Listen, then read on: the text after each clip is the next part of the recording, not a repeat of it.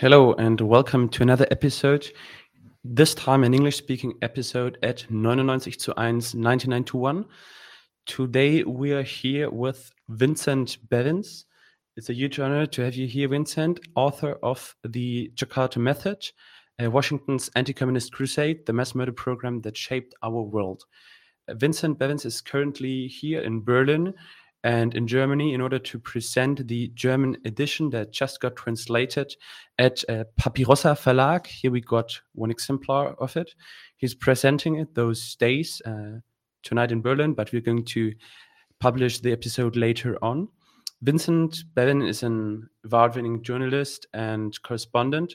He served, um, yeah, in London for the. I'm sorry, for, in London for the Financial Times, then in Brazil for the Los Angeles Times, and recently for the Washington Post in Indonesia as correspondent. And he was raised and born in California and spent the last few years there in Jakarta, where he wrote uh, this very important book. It's such a pleasure to have you here, Vincent. Yeah, thank you, thank you for having me. Um, yeah, yeah, it's it's it's going to be here. Yeah, I mean, you have already been a very successful journalist. But uh, why did you write this book? So yeah, I mean, actually, there's not that many uh, successful journalists left. So I would I would say that I had been surviving uh, as a correspondent over the years. I went to Southeast Asia in 2017 to cover all of Southeast Asia for the Washington Post. But then, I mean, that was not guaranteed success. Like I was supposed to maybe get the, the full time job doing that um, but it wasn't guaranteed. Um, but what I found when I got there, and, and, and, my job was really just to write sort of mainstream news for a, a large corporate newspaper in the United States. I found that whatever I was trying to do, whatever contemporary story I was trying to report on in Indonesia, especially, but throughout Southeast Asia, this big uh, um, untold and unresolved story really sort of lurks below the surface no matter where you look. Like you couldn't really do the job of a correspondent telling the story of contemporary Southeast Asia without looking at this big um, trauma of 1965 and the way that it was uh, still sort of haunting politics in the country. So I set aside um, sort of full full-time correspondent duties and I wrote a book proposal and you know the publishers were interested. And then I decided just to do nothing else but this for several years. And the way that I came at this project rather than just looking at it from an Indonesian angle was to take a really global focus and particularly try to draw connections to Latin America which is where I had um, sources and I knew the languages and I and I and I knew the Cold War history fairly well. So I spent 3 years doing that and um, sort of the the closer and closer I looked at this massacre in 1965, the more I came to the conclusion that it was really one of the most pivotal events of the 20th century. Yeah, and many people don't know a lot about it. Um, but what means Jakarta method?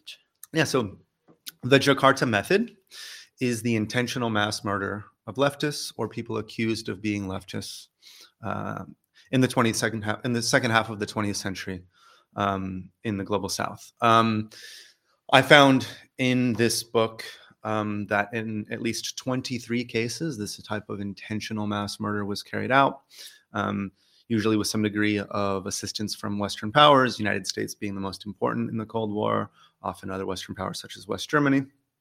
Um, sometimes that support was very uh, uh, explicit and material, sometimes it was more implicit.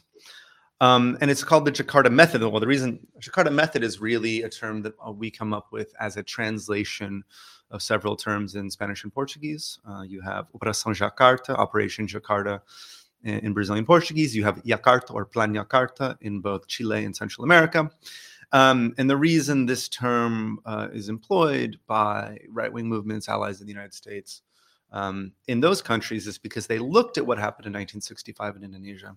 They looked at the intentional mass murder of approximately 1 million leftists or accused leftists, and they were inspired by it. They saw it as something that they could do in their own countries, and that if they did it in their own countries, the Western powers would reward them for doing so. They turned out to be right on both counts. They could do it, it did work, uh, and they were rewarded by uh, major Western powers with econ- economic and diplomatic support. Yeah. So, um, in your book, you called the not existing memory and general knowledge a black box. Um, how can it be that so many people, including probably most of our viewers, don't yeah. know a lot about uh, those terrible anti-communist and anti-leftist massacres? Yeah, it's a really good question, and to to answer it, I think you need to come up with several reasons. Um, because as you point out, um, a lot of people really don't know about this uh, these days. However, at the time in 1965, if you were paying attention in the Cold War, this was a very big deal. This was the um, extermination of the largest communist party outside of China and the Soviet Union. It was probably the largest unarmed socialist movement in human history. And basically, overnight, Indonesia went from being a left leaning, uh, founding, and influential member of the Third World Movement to a radical anti communist uh, state allied uh, with the West in the Cold War. So this was this was a very big deal um, at the time, and so to to to start to explain how it could be forgotten so completely, especially in in uh, the global north and in countries like Germany and the United States, I think you have to start one with the degree to which the Suharto dictatorship was really successful in unleashing terror and um, insisting that its version of history was the only one. So after 1965, the new uh, dictatorship that took over and became the most important ally of the West and, and Southeast Asia uh, really um, made it very dangerous to tell the truth about what had happened. So the propaganda version uh, created by the Suharto dictatorship in 1966 remains the official version in Indonesia to this day. It is illegal to tell this kind of a story. If you, if you yeah, yeah. So technically, still defense of any kind of uh, Marxist movement is, is is a criminal offense. Um, and people were really terrified into silence about the truth. Uh, I think reason number two was the Vietnam War. So even though Indonesia is larger and more important than Vietnam, even though everyone in the US foreign policy establishment in the early 1960s agreed that Indonesia was far more important than Vietnam in the Cold War, Vietnam, because it's not a success for the United States, starts to become a domestic political issue. Uh, American soldiers are dying. This is a quagmire. Um, and those of us in uh, the West, but especially the United States, we have limited attention for faraway countries in Asia. And I think that Vietnam really dominated popular ideas of what was going on in the Cold War in Asia because it lasted 10 years and it was a real mess. Whereas Indonesia happened very quickly, very quietly. There was basically no cost, at least to Western um, states. Of course, the cost in Indonesia was was horrifying.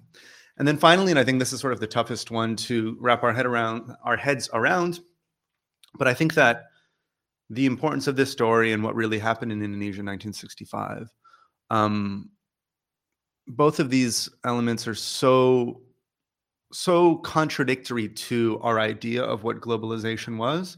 They contradict so forcefully sort of mainstream popular ideas about how the Cold War ended and how the U.S.-led global capitalist order came into be that it was it's simply easier just to forget about it. It's it's it's too difficult to confront. It too violently clashes with the, the stories that we tell. So it was easier just to put it over here. And this was kind of the response that I got from conservative outlets in the United States. People didn't come out, you know, the the the segments in US society that were never going to like this book, they didn't come and say that it was wrong. They just didn't want to talk about it. Yeah. You know, this tends to be the the the narrative um, on the right wing about CIA abuses in the early Cold War. It's not, you know, you can't you can't go back and say, well, this, you know, the evidence proves something else happened. They just, it's just better. It's just better not to talk so much about that stuff. And there was like, I mean, it was a Cold War. So during Cold War, how was the divide of the international order? Can we have a look at geopolitics? Uh, which blocks kind of build up?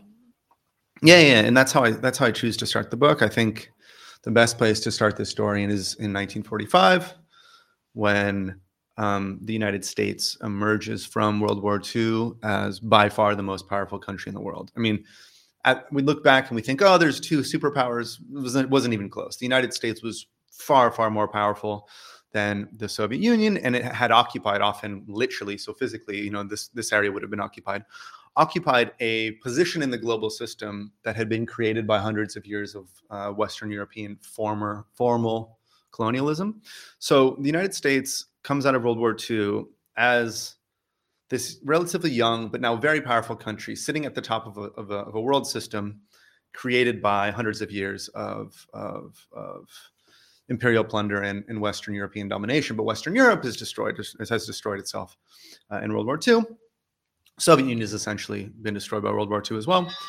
And the United States looks up on this looks looks out on this world order and doesn't know exactly how to approach it. The United States, unlike Britain, for example, or uh, unlike uh, France, does not have the kind of globally active um, secret services and intelligence agencies um, and spy networks that uh, formal colonial powers had built up over centuries. The United States always had two kind of competing uh, tendencies within its national character. There was always this idea that technically, officially, we stood for anti-colonial and revolutionary ideals. It's a republic founded on in a revolutionary war, but at the same time, it's a republic that was founded in a revolutionary war and then immediately conquered all of North America through genocide and imperialist uh, aggression. So, looking out on the Cold War, a lot of a lot of um, leaders in what we now call the global South didn't really know how to um, interact with the U.S.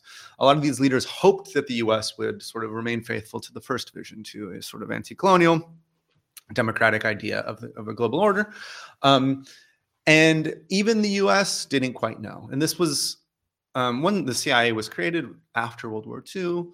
Um, the CIA knew from the beginning what it was supposed to do with the Second World.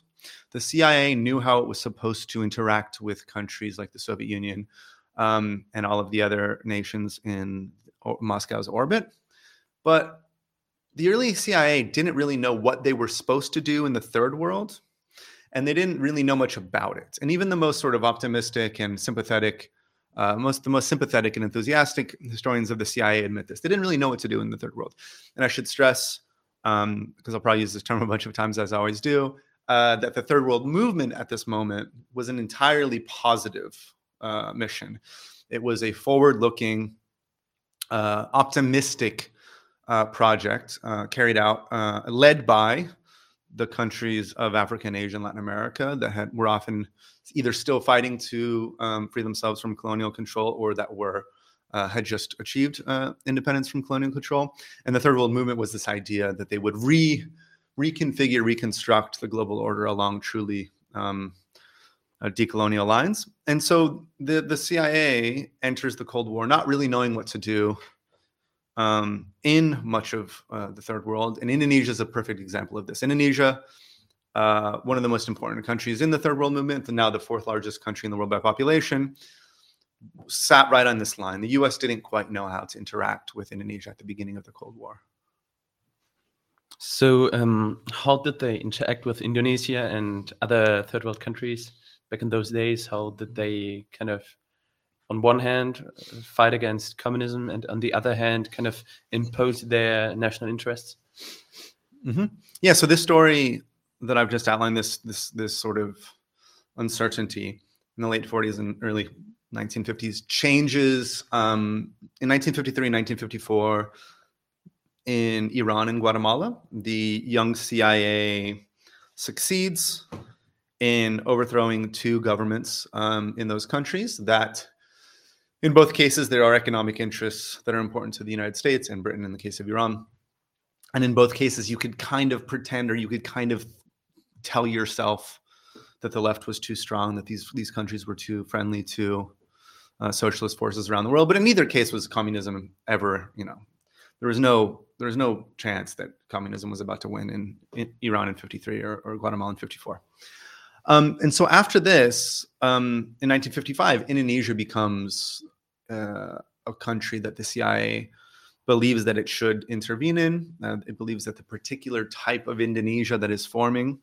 in these years in the Cold War is no longer acceptable. And, and it makes this decision for two reasons. One, uh, President Sukarno puts on the Bandung Conference in 1955. Uh, Bandung, a city in um, in Java, uh, which really brings together the Third World Movement for the first time as a formal movement. And then the Indonesian Communist Party, the moderate, unarmed Communist Party, um, which has been active in the anti colonial struggle back to the early 20th century. It's the oldest Communist Party in Asia, starts to win more and more votes in elections. So, what the CIA tries first is to um, import a tactic that worked well in Italy, uh, which was to simply give money to a competing party. They just funneled a bunch of money to a conservative Muslim party. This did not work. So in 1958, they try something else.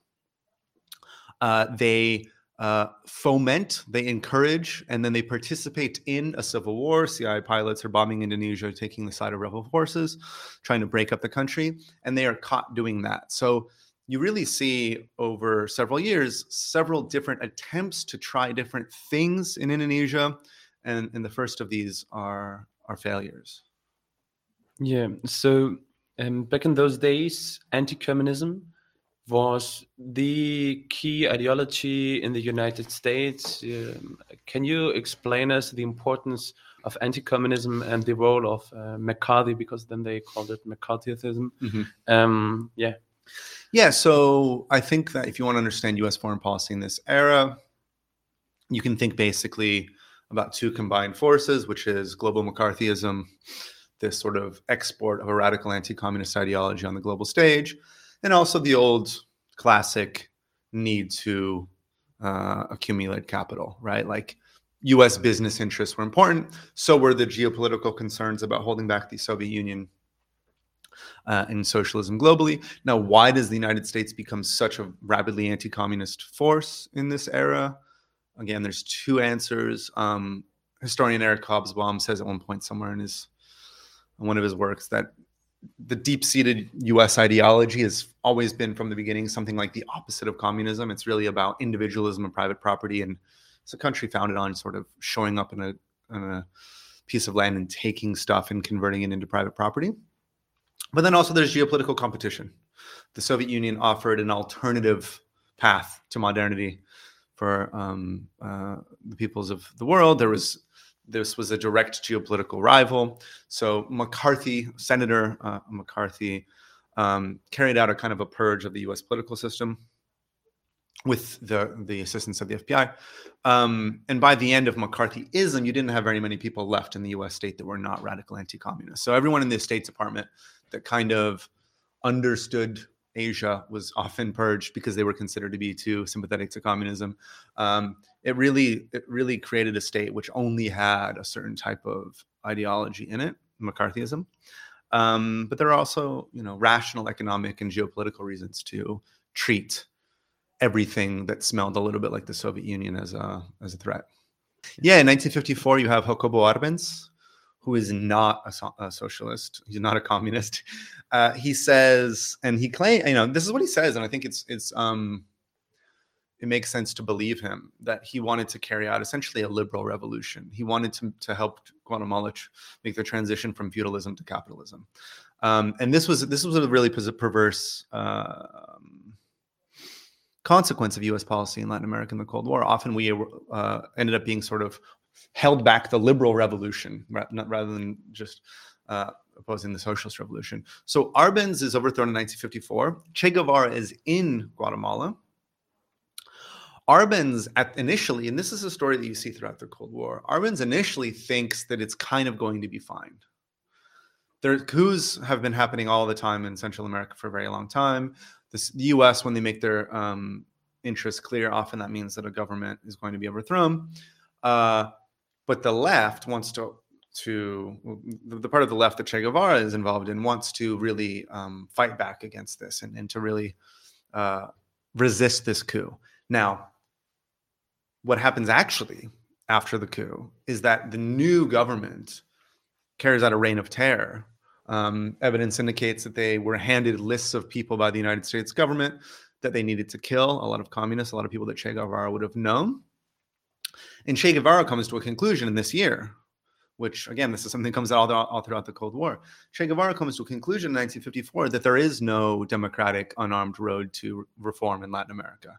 Even if you only want to carry out the most moderate social reform, imperialist violence will come for you. And so you have to form a more radical, um, defensive and uh, hierarchical revolutionary movement because there will be a, a counterattack. And so, of course, that, that story uh, becomes more famous. He goes and he ends up joining the, the, Cuban Revolution. And Guatemala is descends into civil war for 30, 40 years, really.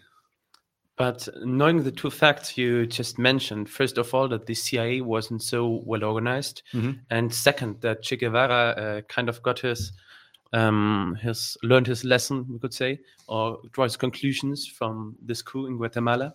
in the 50s. So knowing those two facts, maybe we might have already a kind of explanation why the Cuban Revolution uh, never lost the power struggles against U.S. interventions or possible, I don't know, counter revolutions, coup attempts, or regime change attempts. Yeah, I think they were well. They were prepared because they were always waiting for this, and they were lucky. I think. I think um, even with a very prepared uh, Cuban Revolution, a different type of U.S.-backed intervention than the one that was actually unleashed at the Bay of Pigs in 1961 could be con- conceivably effective. So they were they were prepared, and they they got they were lucky enough that the U.S. the the type of intervention the U.S. actually launched was stupid and weak and easy to thwart with a little bit of preparation. And then after that, for political reasons, the U.S. kind of backs off. But the U.S. if the U.S. really wanted to, they could have crushed Cuba afterwards, right? I mean, if they really really wanted to. They could have, you know, bombed it to the Stone Age. Uh, after the embarrassment of 1961, they held off. So, so Cuba was prepared, and they managed to, to beat uh, the United States in the open confrontation that uh, the U.S. government chose in 1961, and then yeah, that's why they've I think held on for so long. Yeah, but it's pretty ironically that those kind of failed attempts from some stupid CIA agents kind of um, gave them the possibility away to uh, do like low profile actions or like they kind of obligated them to just act in more kind of covered low Mhm. profile elections in order to not pay the price of being publicly known as the Mhm. guys intervening in other countries that's really interesting Yeah, I mean, well, this is a dynamic that outside of Cuba, and I'm coming to this conclusion for the first time. Outside of Cuba, when they got caught, the CIA or other elements of the U.S. foreign policy uh, apparatus, when they got caught, they could just try it again. So in Guatemala, they had several different plans, and Arbenz finds out one of them and publishes it in the newspaper, and it just doesn't matter. Like that's the that's the privilege you have as the clandestine foreign service of the hegemon. If you get caught, no one's going to get you in trouble, right? There's no referee for the most powerful country in the world. There's no one that's going to say, "Oh, you broke the rules. Now you can't do that anymore." So this is why in Indonesia they get to keep trying different things. No one in the United States is hearing about what happened in 1955 or 1958. No one knows. Guatemala, 1954. The New York Times had a reporter that was active in Guatemala who was starting to figure out what the CIA was doing. CIA calls the head of the New York Times and says, pull that reporter out of the region. Basically, he's doing too good of a job. yeah Bring him back. Uh, they do. Uh, and so you you get you get to keep trying and trying and trying. So this is why it seems you get contradictory visions about the CIA often, um, not only on the left but in popular culture. One is that they're like all powerful and whatever they decide it happens. That's not true. They they mess up all the time. But the fact that they mess up all the time doesn't mean that they're not ultimately effective because they have the ability to keep trying, try something else. They never get in trouble. But in the case of Cuba, people really did find out about the Bay of Pigs. It was like right there. I mean, the, the the Miami Cuban community is very strong. It's right off the coast of the United States. That was a big kind of embarrassing failure for the United States government, and for a lot of political reasons, Cold War reasons, domestic political reasons, the U.S. chose not to go after Cuba again like that. Of course, they chose to instead try to make it an example, strangle the economy for 60 years, um, and hope that that would convince the world that socialism doesn't work. Yeah. So let's go back to Indi- Indonesia. Mhm. Um, the Communist Party of Indonesia, the P- PKI. or Yeah, in, in that. Indonesia, it's PKI. Yeah, I think. Yeah, in- they, they used to be a huge party. They Mhm. um, were an unarmed communist party with many connections to the working class. Mhm. Very like um, in favor of a national or liberal revolution. They had even like a Muslim wing inside Mhm. of the party or influence. Like they were building up a peaceful mass party Mhm. competing in elections. Right. So, um, how would you kind of characterize this this party, and what uh, was the opinion from other socialist, communist, uh, like tendencies or countries like the Soviet Union, like uh, maybe the Cubans or, or others about this strategy, this approach, which is kind of similar to maybe France or Italy back in those Mhm. days, like Eurocommunism. Italy is uh well, Italy in the well, Italy is the only other country that the the party comes close in size. So the PCI at its at its height comes close to the size of the Indonesian Communist Party. Um, it doesn't come close to winning elections, which is the the main. Well, it does come close, but it, it doesn't. Um, and what is important to note about the PKI in Indonesia is that we now have access to both CIA and MI6 do- uh, documents that indicate that both of these organizations believed that if there were fair and free elections in Indonesia after 1958, which there weren't, the PKI would have won. So the PKI by 1965 had 3 million official members, another 20 million members that were in associated organizations. You already point to the organized working class. The feminist movement was incredibly important. This was a huge organization, the Indonesian women's movement. Cultural organizations were very important. Um, if you were Indonesian from 1955 to 1965 and you got into art or music or theater, you probably ended up uh, interacting a lot with the Indonesian Communist Party's Cultural Association. They were often putting on concerts everywhere. Um, same with uh, teachers. Um, so yeah, I got to the point where 25 to 35 percent of the country was indirectly or directly linked to the Indonesian Communist Party. And um, just to be clear, this is not a party that in any way is operating like the Che Guevara party. Like this is a party where for 10 years, if you grew up in certain parts of Java or Bali, you know, probably your te- half your teachers are in the Indonesian Communist Party, probably the mayors in the Indonesian Communist Party. They're very active in local community. There's nothing secret or violent or subversive about them. They are they consider themselves to be participating openly in the Indonesian Revolution under President Sukarno. Uh, in a particular type of democracy, which is always imperfect. It becomes more imperfect after 1958, but we don't need to get into that. Um, and part of this is explained by its long history in the anti-colonial struggle. So as, as, I said, it's it's a older communist party than the Chinese Communist Party. Um, and from the beginning during the anti-colonial struggle worked hand in hand with Muslim movements, nationalist movements, moderate forces in the uh, nationalist struggle. And then when they chose to reincorporate themselves after the Revolutionary War, because the Dutch tried to reconquer Indonesia uh, from 1945 to 1949, the same way that France tried to reconquer Vietnam. They got colonized by the Dutch. Well, yeah, they, yeah. So Indonesia, I should be clear, Indonesia, Indonesia uh, is the consequence of Dutch colonialism in Southeast Asia. So Indonesia had nothing; those 12,000 or 15,000 or 18,000 islands, however you want to count it, that giant archipelago here you can see. Um, the only thing that brought it together as one nation was Dutch colonialism, right? So the struggle ended up generating the idea of Indonesian nationalism. Uh, the, the type of nationalism that they had was very different than European nationalism. It is a nationalism born out of anti-colonial struggle. So after the Revolutionary War, when the PKI decides to reincorporate itself as a moderate unarmed party participating in elections, this is a very different strategy than the Soviet Union um, uh, and especially China, uh, uh, has in its own history. But by this point, the Indonesian Communist Party believes that it's doing well enough that it can make its own decisions about how to be running a party. They believe that popularity is enough. Well, they bet on popularity, let's put it that way. They believe that being really present in society and being able to organize mass rallies and huge amounts of support is that's their own way. It's the Indonesian approach to, to building socialism.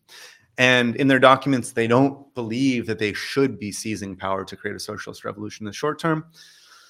Their internal um, ideology is that socialism should come like in the year 2000, which back then is like forever in the future, right?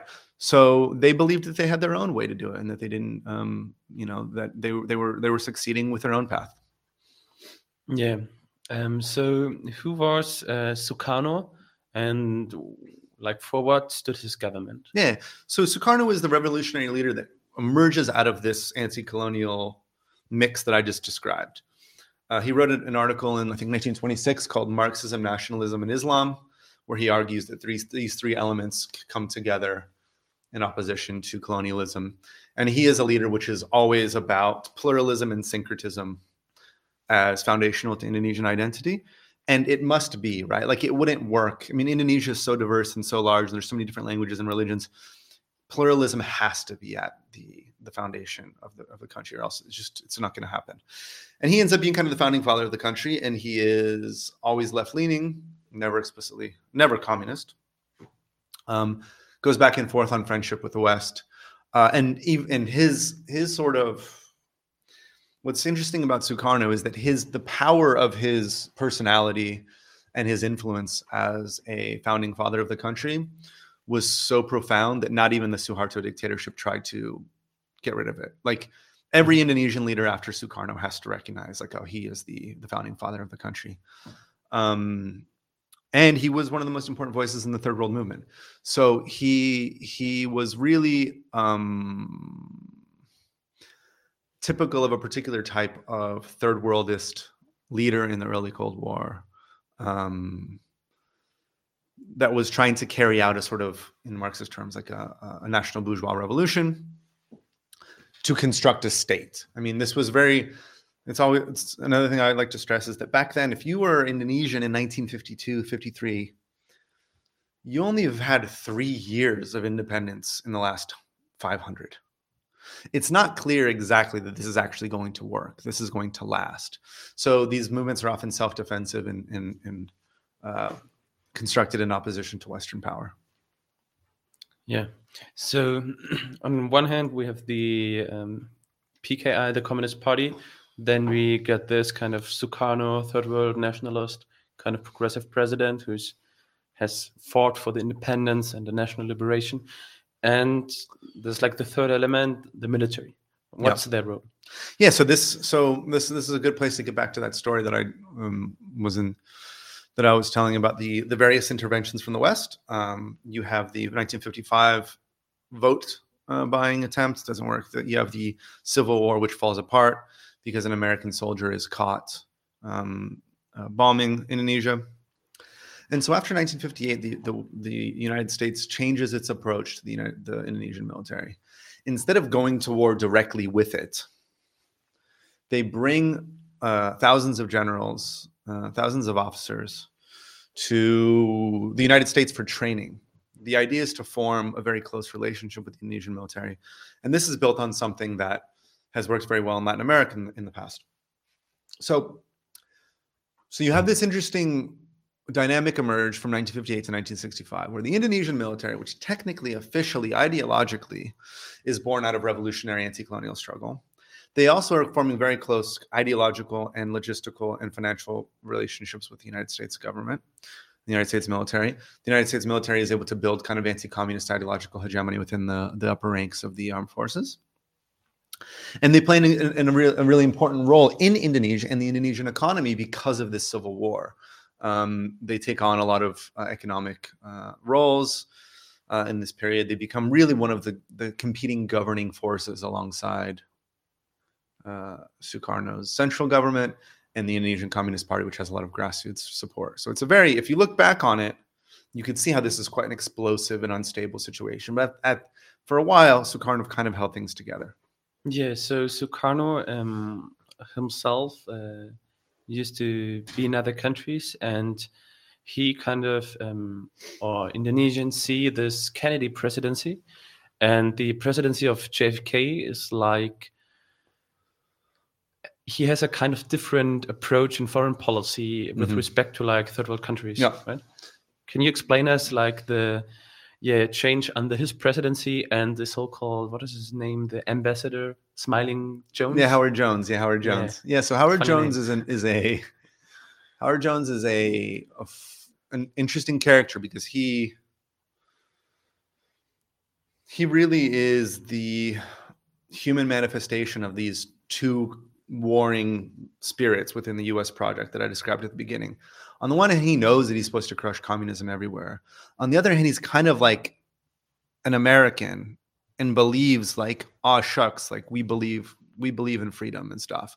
And so he's always really conflicted about these two sort of um, competing elements in his own role as ambassador to Indonesia. Um, and so after the, the Civil War that the CIA gets caught participating in, he's like in his his memoirs, he says like, "Well, I understand at this point why Indonesia became more friendly with uh, socialist countries, why they became more you know suspicious of us. I would do the exact same thing." Um, he's kept in as as ambassador in the first few years of well, all of the years of JFK's presidency, and so JFK, although it's I think it's right to put him in the same category as the rest of Cold War presidents. He's a Cold Warrior. He supports intervention all over the place. When he takes office, Sukarno and other leaders in the Third World Movement see him as a guy that, for an American, gets it more than the rest.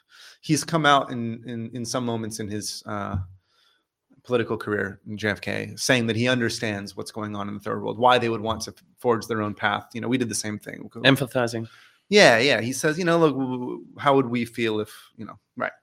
So in the first few years of um, the 1960s, JFK and um, Sukarno maintain this kind of bumpy friendship. Like things are back to being kind of okay again at the same time that the military is being trained by the US.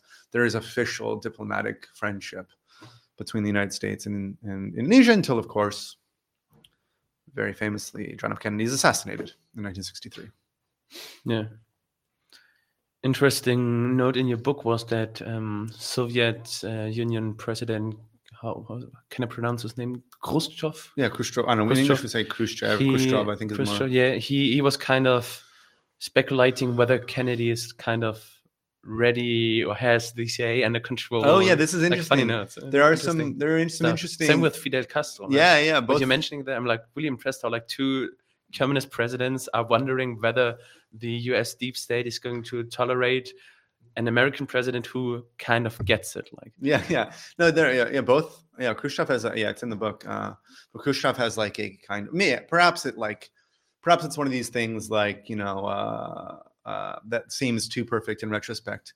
Um, but I thought he has some sort of interesting quotes where he's like, "Oh, this Kennedy guy, I think he's going to be destroyed by the American government." Like, he's, I, I, don't think, I think he's, you know, I don't think he's going to be able to take them on. These, these, the forces around him were too powerful, you know. And maybe, you know, maybe that's the kind of thing where, like, you know, like that uh, uh, Notorious B.I.G. song where he's like, "Oh, the twin towers are going to get blown up," but really he was talking about something different. But it looks like it looks like he's like predicting the future. Maybe it's one of these, but I find it you know, we do have this this moment of Khrushchev saying like, "Oh, Kennedy, I don't know, I don't know," and yeah, and you know, who knows exactly what happens in in Dallas, 1963. But when JFK is killed, U.S. policy towards Indonesia changes, and and the mass murder in Indonesia is.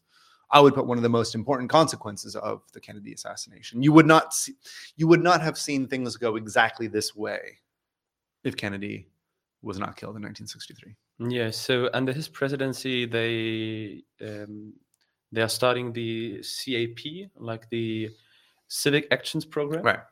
And they're kind of training lots of military in a very anti-communist way, right? So, um, what happens then later? What happens in '58? In '58, yeah. Well, '58 was the CIA, uh, the the the CIA um, civil war.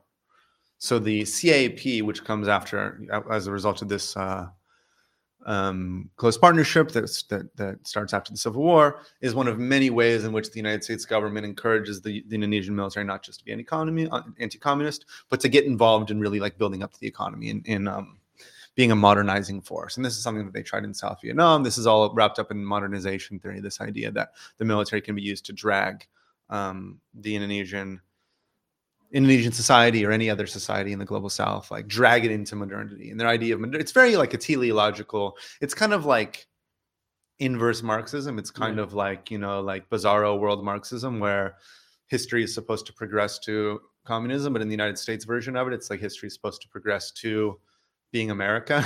Yeah, still and, gets taught in sociology even on my university. Yeah. Like, and then like in the communism in in you know the Marxist schematic, the engine of history is class struggle. And then in the United States, the modernization theory, the engine of history can be like whatever forces aligned with the United States just to like make it become like the United States. But it's very teleological and it's very ends up being very authoritarian in, in its implementation.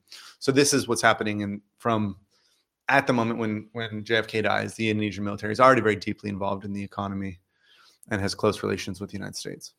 So um, how did the CIA and MI6 later provoke this kind of left wing coup attempt? Right. What happened at the 30th of September? How mm-hmm. did they prepared and how did this success like change fundamentally uh, the the presidency of this like independent nationalist leader? Right. So after JFK dies, Lyndon Johnson takes over, and he does not have the political. He does not want to spend political or economic capital on maintaining this relationship with Indonesia. Forces around him in, in Washington D.C. are tired of Sukarno, tired of this friendship, tired of um, providing aid to a, a, country that they think is not grateful enough for it. And um, the the friendship ends. So Howard Jones, this one ambassador that I've described briefly, is removed from the country. Um, they bring in a new ambassador, and in ways which are still mysterious. This is a part of the story we don't quite understand fully. But CIA and MI6 begin to agitate behind the scenes with the goal of creating a clash between the very well armed Indonesian Communist Party. Sorry, they begin to agitate behind the scenes to create a clash between the very well armed Indonesian military and the very popular but unarmed Indonesian Communist Party, knowing very well what happens when an armed and unarmed group clash, right? Um, so there's a lot of like skullduggery and lying and black propaganda and counter-information and disinformation. A lot of like fake stories are planted around media in Southeast Asia. A lot of um, rumors are, are are planted we don't know exactly who does what. We know that MI6 is important at this in this moment because they're kind of they're quite good at this stuff. Whereas the U- the early CIA was often like very well funded, but not that good at what they were doing. Um, and in uh, the end of September 1965, this clash is generated. They the opportunity for this clash does arise. And what happens is still very mysterious as to the September 30th movement. I think you could do like a 10 part podcast series on like who really did what really was the yeah. September 30th movement, who planned it, because it's one of these things where definitionally you must do conspiracy theory. Like it's, it's kind of like the JFK assassination. Yeah, you like, well, the JFK assassination is, well, yeah, there's been, yeah, like decades and decades of like, yeah, you can spend all your time, you can, because in the case at least of the, of, you um, can get crazy about it. Like. Yeah, you can go all the way. In the case of, uh, eh, the September 30th movement, the only way to come to an, a conclusion is to form a theory about a conspiracy. Mm. So some um, very serious scholars have done a great job of putting together relatively um, convincing uh, cons- uh, theories about what have ha- would have happened, but we don't have all the information that would be required to to uh, to make a, to to to come to any firm conclusions about what really happened. Do you want to get that? Yeah, uh, I don't know. I'll ask you another question. Meanwhile, okay. So so he left. Yeah. Okay. So back in uh, back to this movement. So there was a huge like psychological warfare yeah. against the Communist Party uh, in Philippines. US knew they're becoming more and more popular, more and more left. Like on the long term, they're becoming a real danger, either because they might actually win elections in some years, or because like they're being tolerated by an independent government. Mm-hmm. He's like kind of aligning the whole third world, kind of mm-hmm. more independent from their ideologies, mm-hmm. but on the pragmatic issue that they are like ex colonies, they're kind of repressed by the first and sometimes the second world. Mm-hmm. So, um, and they they're like, but we don't want to be the bad guys, so they have to start making the mistakes. So it's a kind of psychological warfare against them, and it oh. seems to have worked. Oh well, they definitely. So in '63 and '64, so 60, 64 and 65, they definitely tried to trick the left into believing that dangerous things were happening. They tried to like create like a a, a um a climate of uncertainty and and and uh um again all not a lot a lot of this is clear but they seemed there might may have planted rumors about things to, to lead people to believe that um, they, they had to act um, again, like some of these schemes, be, like some of these CIA schemes are really, really wild. Um, like ones we know about. Like we know that in the late 50s in Los Angeles, the CIA created a sex tape, uh, which was supposed to portray President Sukarno having sex with a Russian woman.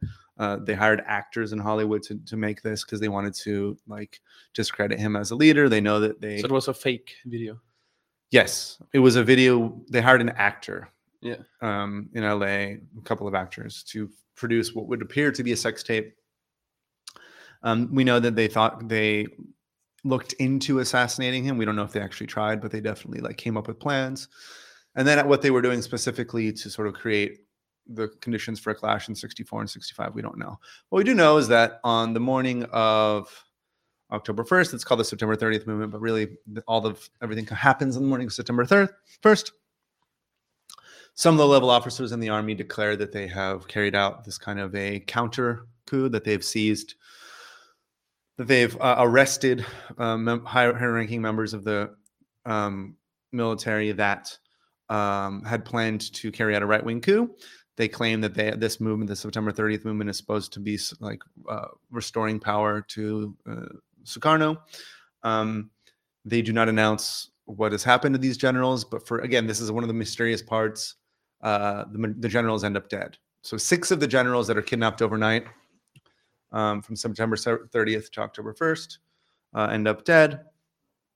Immediately, Suharto, who was one of the generals that was not targeted, but was right leaning and well known to the, the CIA at the time, not really well known to Indonesians. He kind of came out of nowhere. He seizes power above the head of Sukarno, so immediately violating uh, the chain of command. And immediately he's recognized by the United States government as the, the de facto ruler of Indonesia. Again, all of this is very murky because why was he not targeted by the September 30th movement? He knew some of the, or, like he was friendly with some of the organizers of the September 30th movement. Oh, Maybe they would have told him about it. Very and- mysterious. yeah, it's all you know. You can, like you said, you can go forever. John Roosa's Yeah, book, yeah.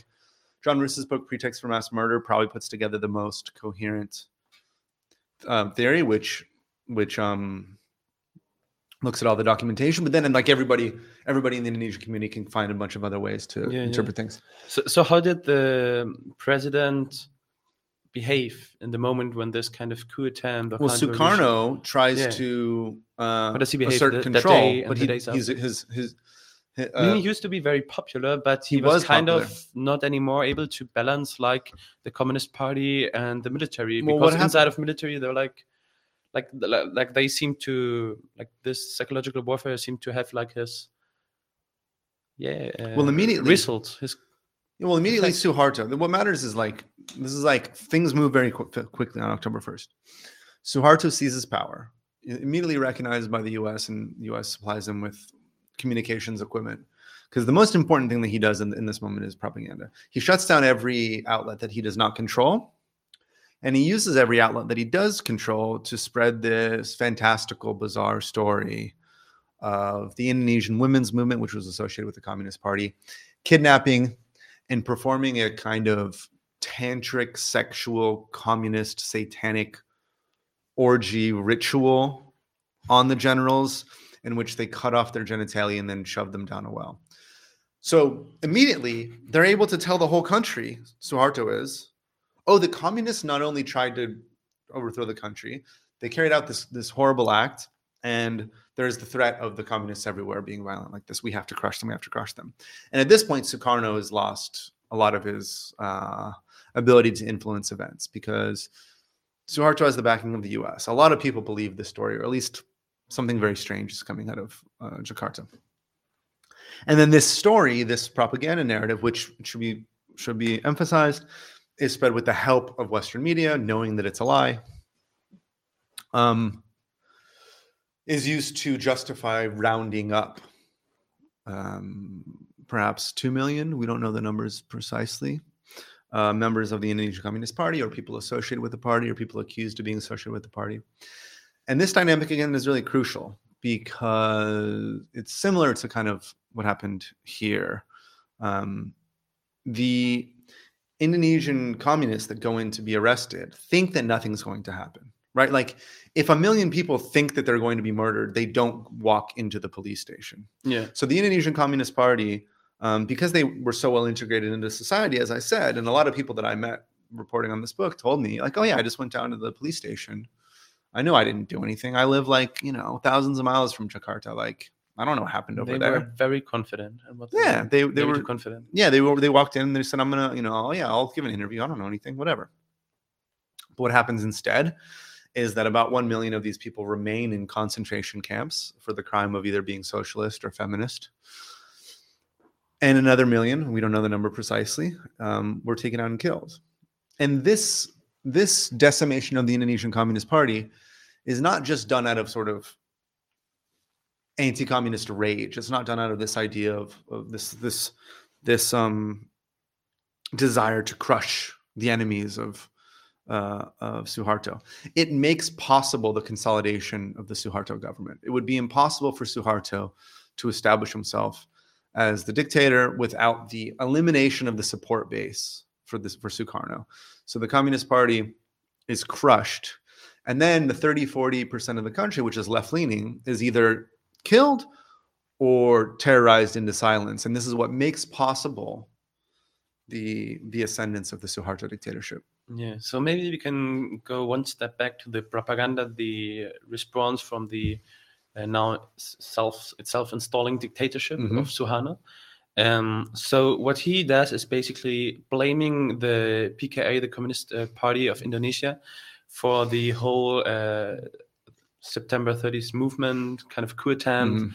and creating a huge anti-communist founding myth of Indian Indonesia, which Right. is very similar to Brazil, which is interesting since you have been correspondent there Mhm. and you know a lot about kind of Brazilian nationalist right-wing military myths.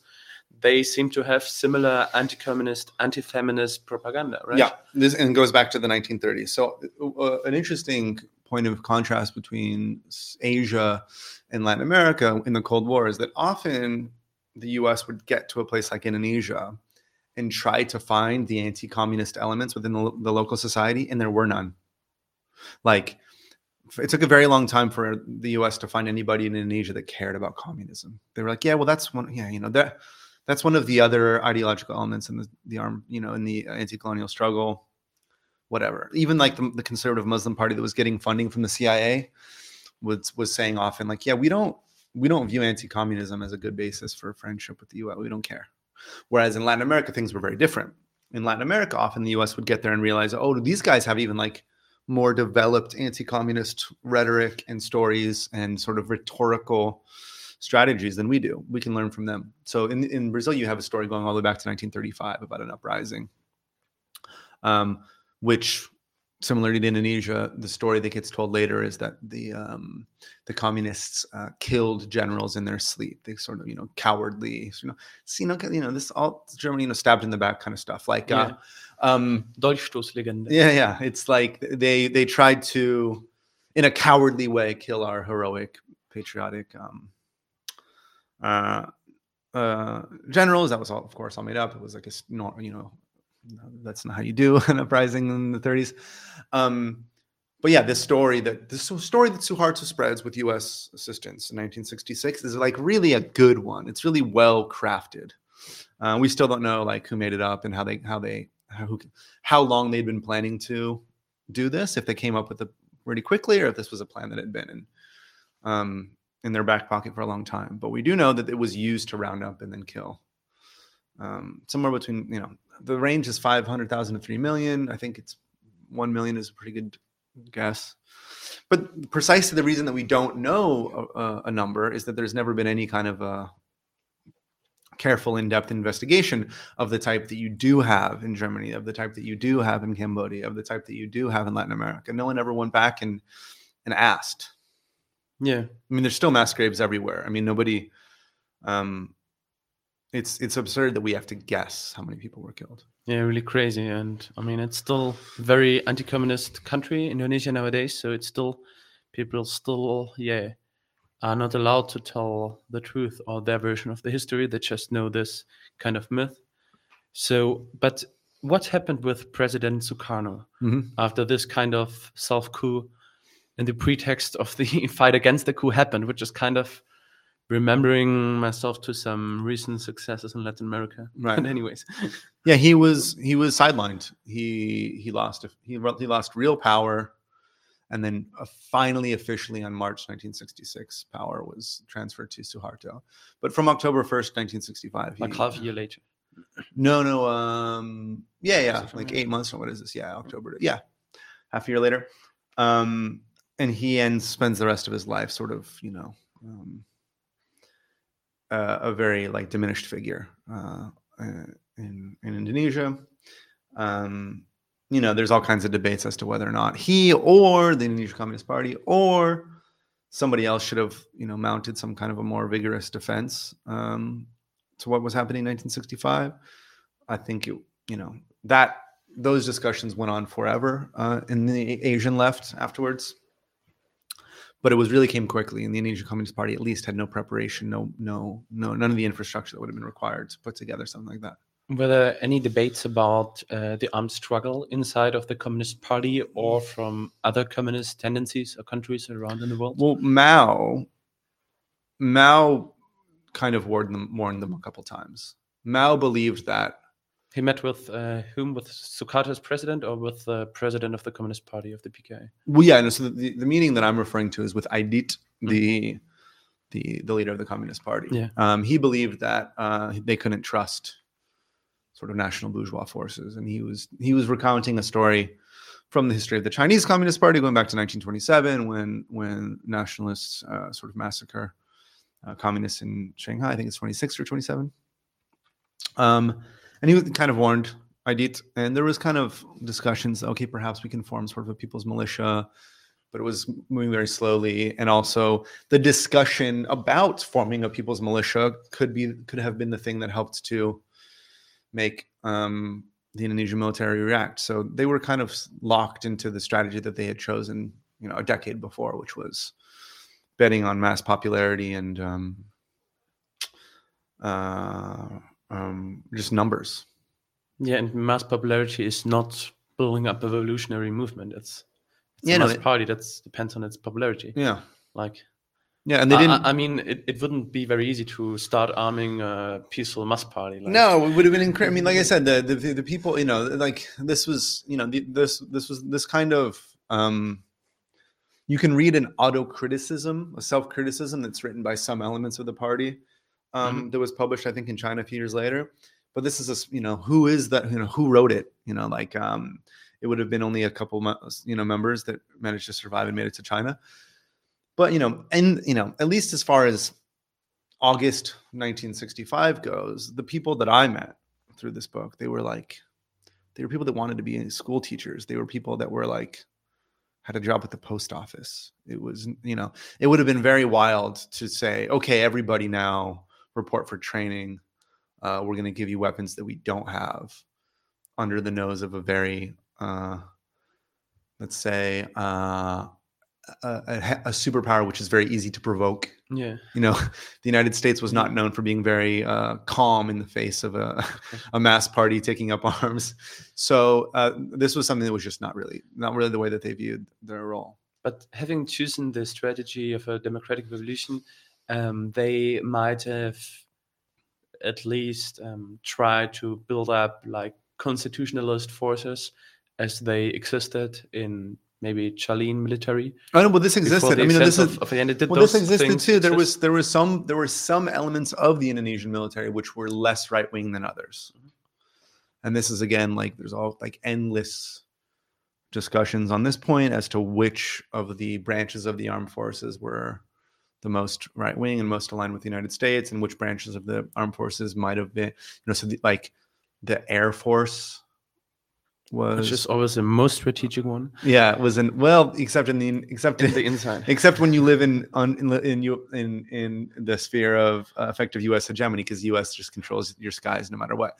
Yeah. Um, but uh, yeah, so there was a bit, but yeah, there wasn't you know there wasn't a, a big push for this. And again, in Brazil, this is kind of what helped to cause the coup, is that without even any any good reason. Uh, some elements within the Brazilian military believed that Jango, the Brazilian president, was like making direct appeals to lower ranking soldiers um, and that they, they were you know he was going to like you know radicalize the the officer class or something so Hmm. um yeah it was you know it's like i said by 1960 so that's why i always say that like if you want to like figure out a way that things could have gone differently and things could have been less horrible you can't start in 1965 you would have to rerun the entire 10 year period up to 1965 and ideally as a us citizen i would have liked to rerun that without the kind of intense and repeated intervention which distorts the nature of indonesian democracy Mm. Yeah. So what happened probably the first time in an Asian country was that they forcefully disappeared Yeah. hundreds of thousands of people.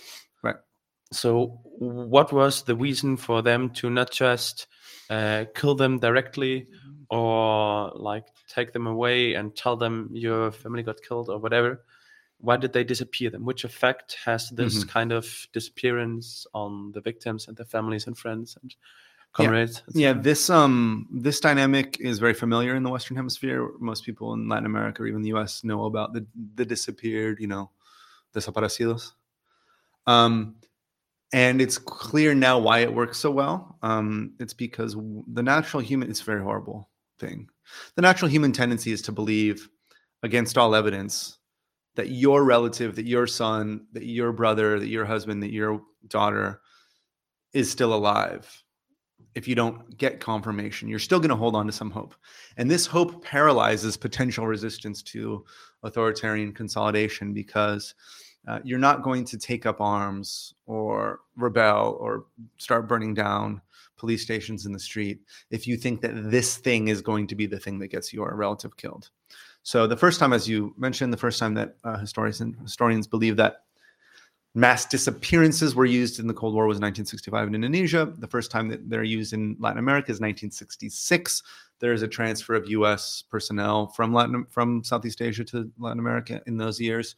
So it's very possible that this would have been another case where they looked and saw, oh, that worked over there. Let's try this over here. Yeah. So, um, how did mainstream media kind of not cover this bloody massacres up, or how did they uh, paint it And so public? the it was it was it was um a combination of things they would there was not like a blackout there was not like censorship. It was more like they twisted the reality of who was carrying out the violence. It was blamed on sort of like inscrutable asian uh tendencies to to mass murder. Like oh um the the people of indonesia have run amok. They've sort of you know there's this irrational mass um, uh, episode of um, irrational episode of mass violence, which was of course both racist and wrong. Uh, it was coordinated. It's you know you can't kill that many people out of you know this that many people is very hard to kill. Uh, it was coordinated by um, the military. There were often death squads that carried out the actual murder. One of them, very famously, was insta- inspired by um, Nazi uh, Nazi violence in here in Germany. Um, okay. yeah, they're like one of the one of the groups uh, of the one of the the youth movements that ends up working as a death squad takes on the name Banser, and the reason he picks Banser is because it rhymes with Panzer, because the leader of Banser is reading Mein Kampf, and he thinks it's really like uh, Mhm. really helpful. Um, and then the other thing that they do in the, the Western press is that they celebrate it, like, oh well, this is great. You know, this is a big victory in Asia. Um, you know, all these other places where we're losing, we've just won. And, you know, from a pure, cold, cynical, evil perspective, they were right. You know, like this was a relatively costless flip of a huge piece of the puzzle in the Cold War. So, um, the New York Times has a famous column that's uh, a gleam of light in Asia. It's like, oh, look, here's a little bit of good news coming Yeah, from yeah. from that part of the world. So um, this, like Ansor and Banser, is like what kind of political organization was it? What was their ideology? Oh, this was apart from being so- anti-communist. No, well, this one. So, so this one, uh, Banser is a Muslim organization. Mhm. Uh, It's the youth or wing of NU.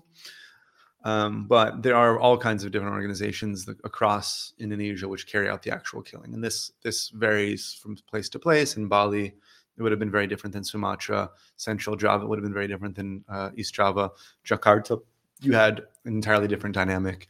Um, but uh, there were sometimes religious organizations, sometimes just conservative political organizations. Often, like you know,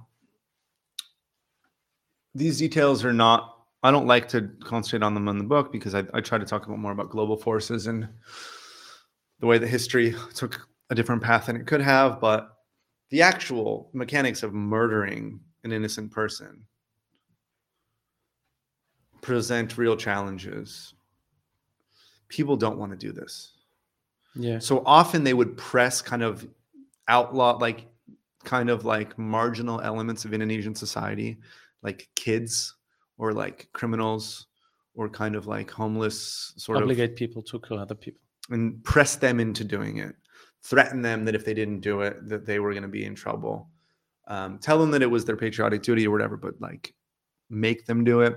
and then like give them a bunch of like get them you know uh, drunk or give them some cheap sort of kind of like um, uh, yeah alcohol including in the muslim parts of the country to make it possible to carry this out um, and they use this kind of uh, this term kind of witch for the feminists Yeah, in yeah, order yeah. to legitimate violation saying that like being a communist and a feminist is a sin against yeah. uh, their religion and this kind of justified not just the killing but as well mass violations yeah they um they they associated well they as i said they blamed the worst stuff on the, the women's movement because this is a classic tactic you know. If you really want to get conservative insecure men like fired up you should tell them that you know um evil witches are going to come for them right? And um and then they really pressed this message that the communists were atheists uh, or satanic or opposed to the very idea of Indonesia itself. So um there was all these kind you know it takes a really a lot. It's really really again i, I don't talk concentrate on the, the dynamics of this partially because the, the movie the act of killing is so good on this on this but the, the dynamics of actually murdering that many people are very it's very difficult to do. Us soldiers were not going to be out there doing that. Not even indonesian soldiers wanted to be out there actually strangling people and throwing them into rivers. They often would get local sort of like youth. You know again like who's the most like who does the most messed up stuff in any society? It's like young men like on drugs right? Like Mm. so they got like they pressed sort of criminal elements into carrying out the really dirty work for them because um no one wants to do that Yeah. So, um, what do you think? Um, why was it that the Communist Party in Indonesia wasn't being tolerated? Meanwhile, maybe in Italy they were kind of tolerated. I mean, there was Operation Gladio, Stay Behind Armies, but why didn't they tolerate it in Indonesia? well this you know francesca who ends up being kind of the hero of the book or at least the protagonist. She has a very simple explanation for this because she spent all of her life in um as a citizen of the dutch colonial uh, empire. And her husband is killed and then she moves to europe afterwards and she sees like oh in europe they're allowed to have communist parties and her explanation is like well this is racism. This is this is colonial. This is there's different rules for white people in the first world than there are for brown people in the third world. They let people in the first world get away with more than they let us get away with. That's her very simple answer. And um i think that's uh, a huge part of it. I think that western europe was able to be maintained as part of the us led global order without this kind of um, type of horrible intervention. So the us was you know they, w- they didn't love the PCI or the PCF.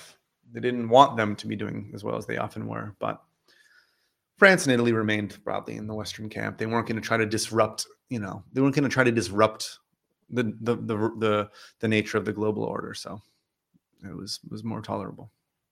Yeah.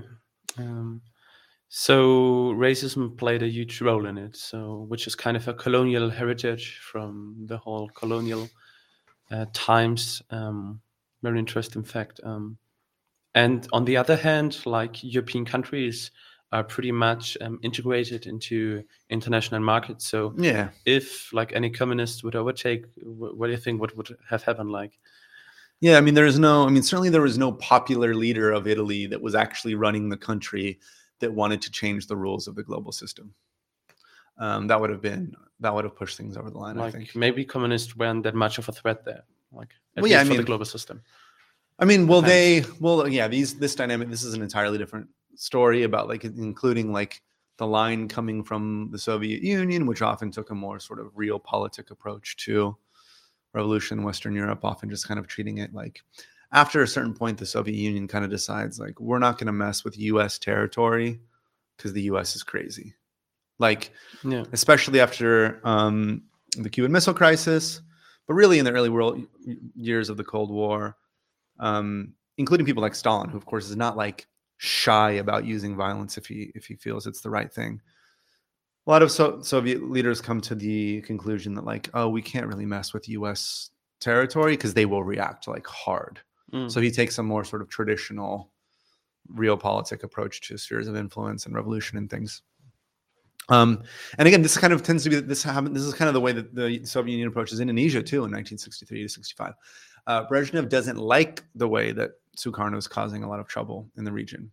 Brezhnev is like a little bit annoyed by Sukarno's confront, constant confrontation with Western powers um, because this causes a lot of problems for, for for them. The Soviet Union becomes more conservative on the international front. Well, you know, which is that's an entirely different story to the left, but this is why um, Guevarist and Maoist movements become popular in Latin America in the 60s when because the Soviet Union is kind of like, oh my god. Yeah, it's really interesting how um, like the the respect from the Soviet Union for the US kind of led to um, the Soviet Union having a very moderate approach. Meanwhile, the Cubans, as a tiny island over there, they're very like aggressive, supporting armed struggles. Like, Yeah. anyways, um, so yeah, what do you think? Um, which role played the World Anti-Communist League Mhm. back in those days, and which role does it still play nowadays? Oh well, so the this process that I described, this this this this um this learning that sh- that takes place across various countries, where one thing doesn't work here, so they try something here, that works here, so they try it there. That is often facilitated not only by the U.S. government, but these formal um, anti-communist organizations like the World Anti-Communist League, the Anti-Bolshevik Bloc of Nations. A lot of. Um, uh, explicitly anti-communist international movements, um, which allow for sort of the transfer of technology and personnel and funding and things. Uh, so the World Anti-Communist League is important for this reason. Um, it allowed for sort of networking um, and for the transfer of um, assistance and advice, essentially. Uh, World Anti-Communist League now, I don't think plays a very big role. Uh, I don't know. I don't even know. I don't know where they do these still. They might still exist on paper somewhere. I'm not sure. I don't think. I Mhm. don't know. If, do they? Yeah, yeah, yeah. They actually, Yeah. Um, but it was very. It was very- especially especially in Mexico, I think they have like a local Latin American section. Oh well, this this well this group is thing? interesting. Yeah, yeah, this Yeah, group yeah. is interesting. Uh, and then you have the re- you had the resurgence of one of these groups in, in Brazil during Bolsonarista government as well. Um, but it's not like you know it used to have like really kind of like uh, uh, uh, a glo- really global reach and support of the U.S. It's it operates differently now. I think. Yeah, what I really loved about the book was the line you draw between uh, Indonesia and Brazil, and through Brazil, whole Latin America. How Jakarta came uh, to Latin America during Plan Condor, and the forced disappearances there, and all the similarities, the exchange that happened through U.S. soldiers, through agents, embassies, etc., etc. And I really felt remembered uh, to Latin American Mhm. anti-communism when I read like the book and kind of remembered their logic in order to paint the left as the evil, which is killing you, and the witches, like women as witches, and it was kind of wow. Yeah, I mean that's yeah. So that's where Jakarta comes in in in 1970. So after socialist president Salvador Allende is elected democratically in Chile, um, the word Jakarta is used um, at the same time in two different countries. In Brazil, um, it is used behind the scenes. Uh, Operação Jakarta or Operation Jakarta is a term that is circulated in the military for the possible extermination of the Brazilian Communist Party. And although it is not fully implemented, this Operação Jakarta, probably its most famous victim, according to a new uh, a- a Brazilian colleague that just published a new study, was probably Lula's brother. Lula's brother was probably targeted in the kind of aborted Operação Jakarta. He was in the in the Brazilian Communist Party. But then in in Chile, um, Jakarta is used uh, uh, in a very public way. Um, it shows up in graffiti on the walls of the Capitol, um, and uh, postcards are sent to leftists, uh, employees of the government, uh, supporters of the government, with the message just Jakarta, or sometimes Jakarta is coming. And the message was very clear. If you were paying attention to the Cold War at the time, the message was, "We're going to kill you." Like the Indonesian co- the communists were killed. Um, and this is eventually what happens. Um, uh, Allende is overthrown in the coup in 1973. Jakarta does come to Chile. And then Brazil and, and, and Chile get together to form Operation Condor. Operation Condor member countries kill tens of thousands of people across South America.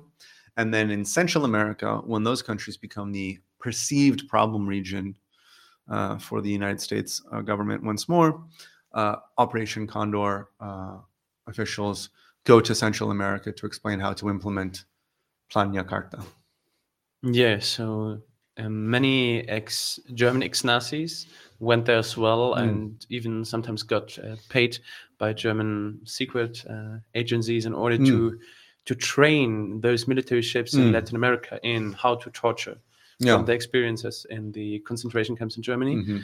Um, and there are some involvements of uh, ex SS Obersturmbannführer Mhm. in supporting the dictatorship in Indonesia as well. Yeah, so I'm not an expert on the German role, but this book, um, the German edition of the book, has a section at the end which outlines the German um, participation in Indonesia in 1965. And yeah, there was a former SS officer that apparently was had arrived in Indonesia in 1959 that became an important propagandist for. Rudolf Röder. Yeah, his uh, uh, he he ends up becoming like a correspondent essentially. Has my job really, Mm. um, in Indonesia, and ends up doing his best to promote the image of Suharto around the world. Yeah. Yeah. yeah. So, um, how did the FRG, so uh, the capitalist part of Germany, support the Suharto dictatorship? So this this picture is coming together in pieces. Um, they just launched a small inquiry here. I mean, I was at the the Bundestag yesterday, um, speaking with some of the politicians that have been trying to figure out exactly what happened. What we know so far is that West Germany eventually becomes a close, you know, like the rest of the West, ends up becoming an ally of uh, Indonesia. We know that from the very beginning, Indonesia that West Germany had knowledge of the mass killings that were being carried out. Uh, we know that they were um, closely informed from the very beginning. And then we have a document that comes from one Indonesian general um, requesting direct funds, and direct meaning directly to the military, not to the state, to assist in carrying out this anti-communist um, these anti-communist activities. Um, what we don't have is whether or not so the response to this request is still classified now if you want to be you know take a step In you know Germany. huh Like in Germany, yeah in germany so if you want to you want to declassify it. yeah that's what i'm saying so if you want to you know if you want Government? to be, yeah if you want to be you know what i mean is like if you want to be a little bit conspiratorial just a little bit conspiratorial you might get you might guess well if the answer was no they would declassify it you know um so or one maybe, maybe there's a member of parliament who can write like and ask for it, or maybe somebody. No, they they have they have Probably. earlier this year. But I mean, the there's an article that I tweeted out yesterday that, that sort of outlines that comes to the conclusion that probably they give they did give this money. money or weapon apart from the propaganda. Yeah, yeah, money uh, uh, or material assistance to the Indonesian military during the mass murder. Now, my per, like my personal feeling, um, not based on in-depth analysis of the West German documentation, is that United States was the most important foreign actor. Germany kind of went along with what was happening. Um, we know from declassified files um, from the U.S. State Department that the Indonesian military did what it did to a large extent because of what it believed the United States wanted them to do. So this dynamic is quite crucial. You don't have, you know, um, you don't have U.S. soldiers carrying out the murder. Certainly not. What you have is an Indonesian military that believes they will be rewarded for doing this. The United States uh, government knows that the Indonesian military believes that they will be rewarded, and they allow them to continue believing this, and then they reward them. So it's a kind of a like, yeah, yeah. It's a it's a it's a it's a pretty clear understanding that has been established, and then later, um, a much more uh, obvious um, um, piece of evidence comes out when one of the employees of the U.S. embassy in Indonesia brags or admits to the Washington Post that he handed lists of communists and other um, targets to the Indonesian military so that they could cross them off by killing them and then report back to the the American military like, "Oh yeah, we got them." So, and that's probably the most efficient way to help them since they don't have such a uh, access of like monitoring the left and the communists, mm-hmm. but they know how to kill them. Like it's a very efficient way. Yeah, the I mean a very dangerous way. This way of giving information to those dictatorships. Yeah, I mean this. There's a some like by 1965, the Indonesian military didn't need more guns. I mean, they had an obvious there was an obvious asymmetry of um of recourse to violence between the Indonesian military and the and the Communist Party. They weren't like at war. They didn't need, you know, tanks or whatever. Um, they just needed to understand what was what was what was wanted of them. Uh, they needed to have an idea of how they would be rewarded if they did it, and they needed some information as to who exactly they should go after. So, in order to resume, what would you say? How would you describe the way the U.S. Um, kind of made Indonesia and Brazil and other countries in the so-called third world their allies?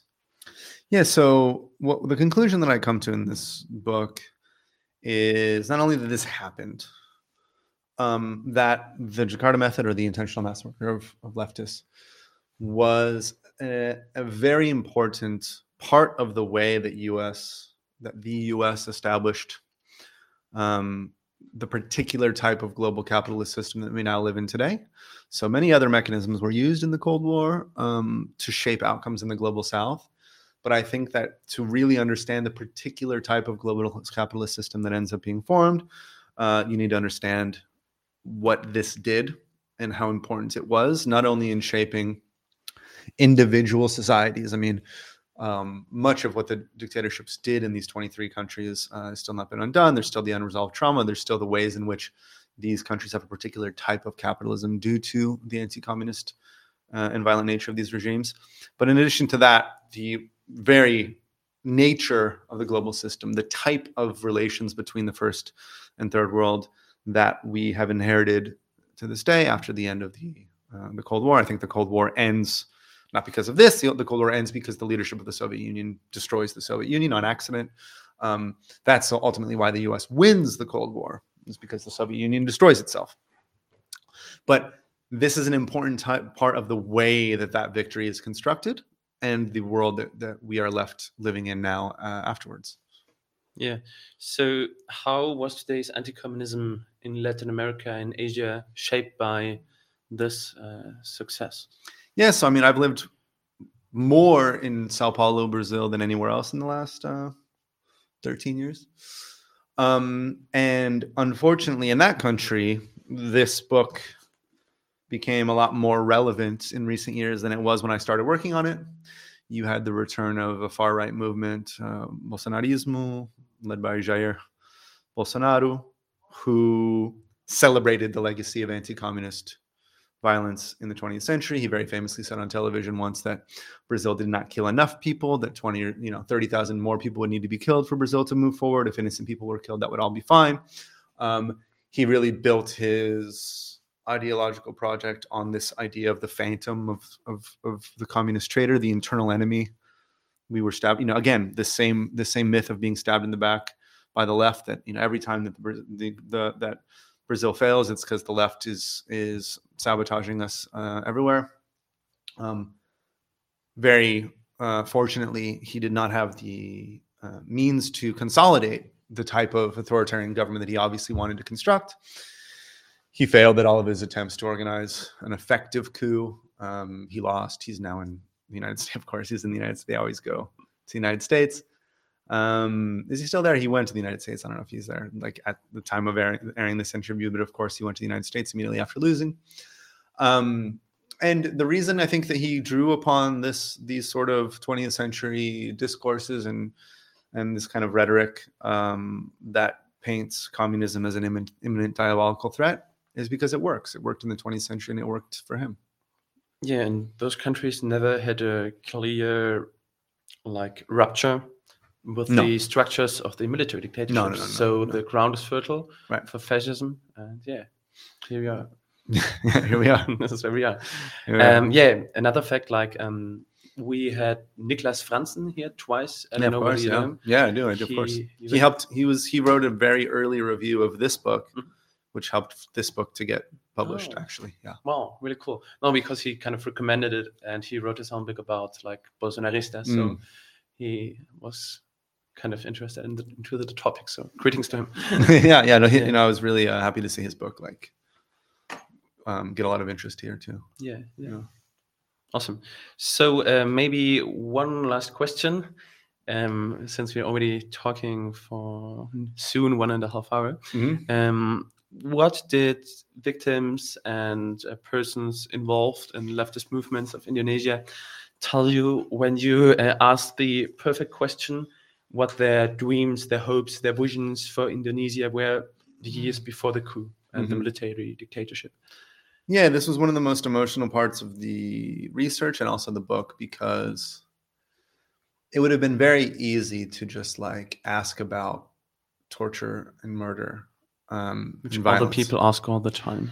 Yeah, and I didn't want to do a book like that. This tends to be what people focus on. I was more interested Like in those were bad. Like it's it's what like low level like propaganda journalism whatever it does if, if you want to like do something on the right side you're kind of having this discourse they're evil yeah, but you're not always getting like a new point of view or a new consciousness like yeah, you're yeah. just making your point like Yeah, there's like a famous um there's like famous jokes and there's a well there's a book whose name is I think is I won't even like re- reproduce right now because it's so offensive. But the joke at the heart of this discourse in foreign correspondence is that like the easiest thing to do is to show up in some country, find out who speaks English and who has been horribly violated or abused somehow and just that's get that story.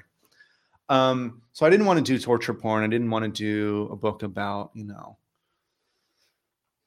being uh, you know corporeal punishment in a prison system.